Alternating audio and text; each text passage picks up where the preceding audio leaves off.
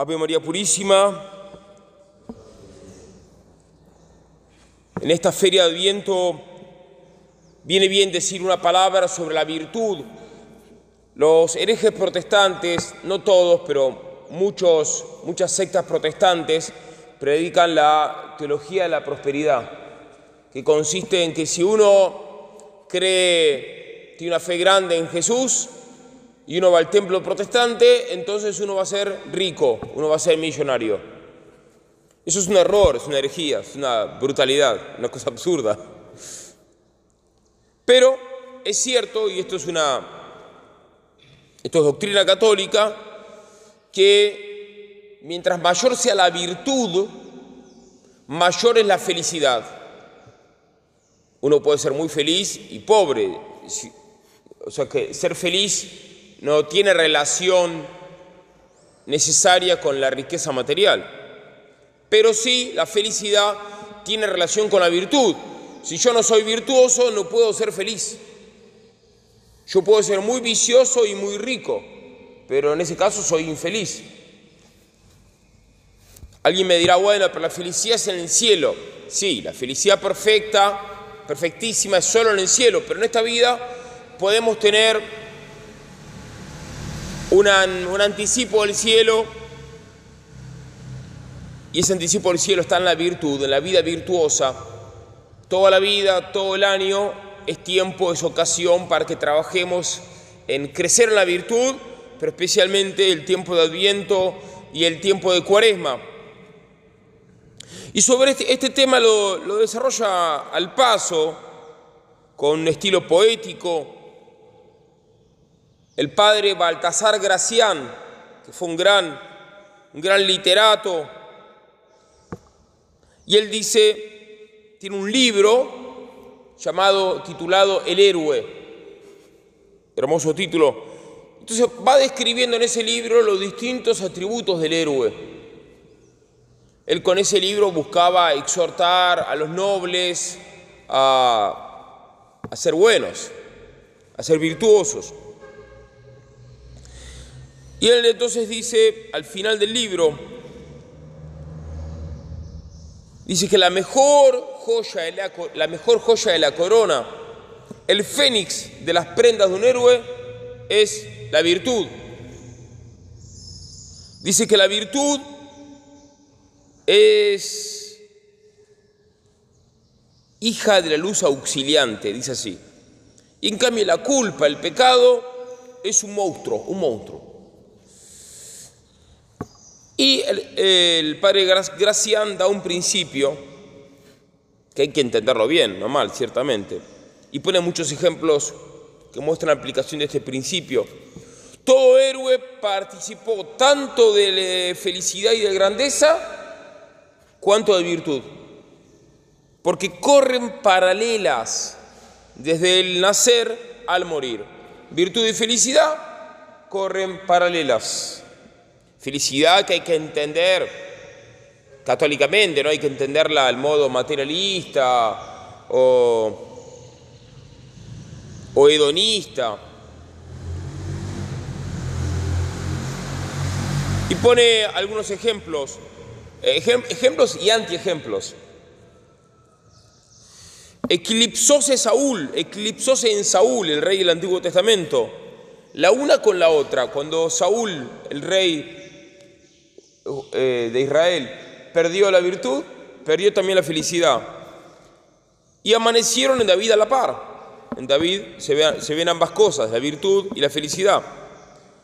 Y se fue Constantino entre los Césares, el primero que se llamó Magno. Claro, entre todos los Césares, el primero que se llamó Magno fue Constantino.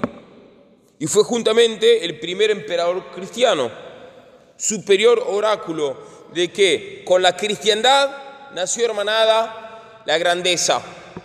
Carlos, Carlomagno, primer emperador de Francia, alcanzó el mismo renombre y aspiró al de santo, también fue magno.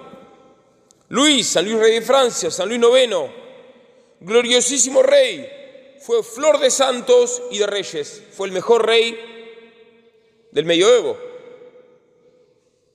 y fue un gran santo.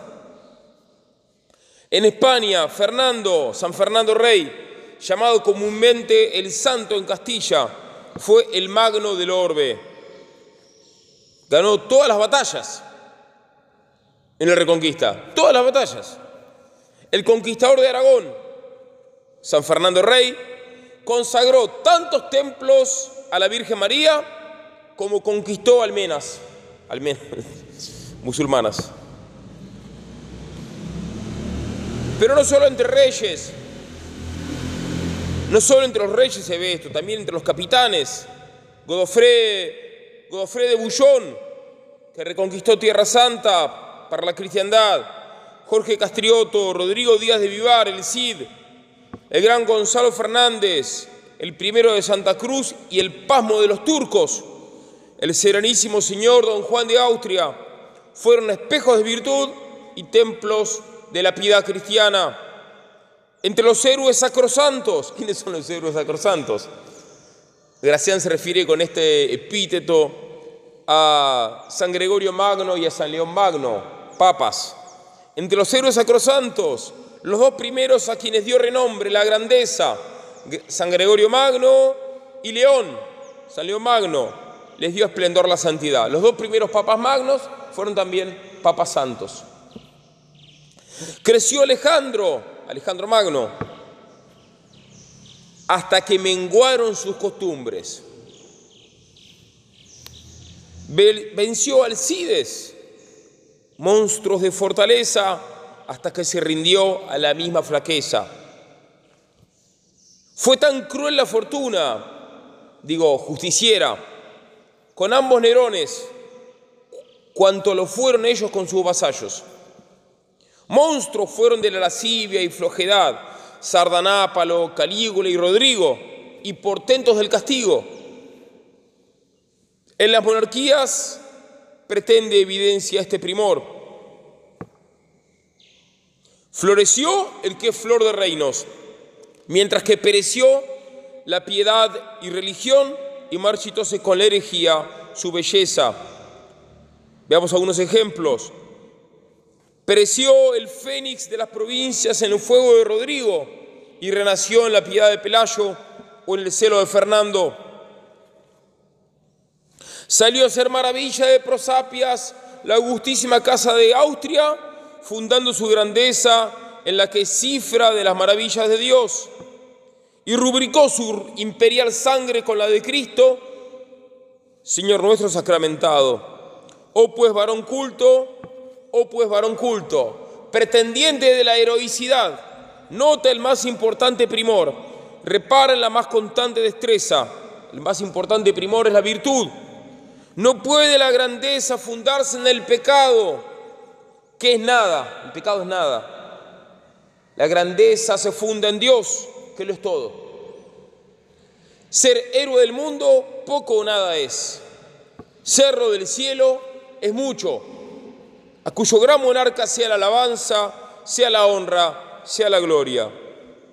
Que la Virgen María nos alcance la gracia de vivir las virtudes, todas las virtudes, en grado heroico, hasta la muerte. Amén.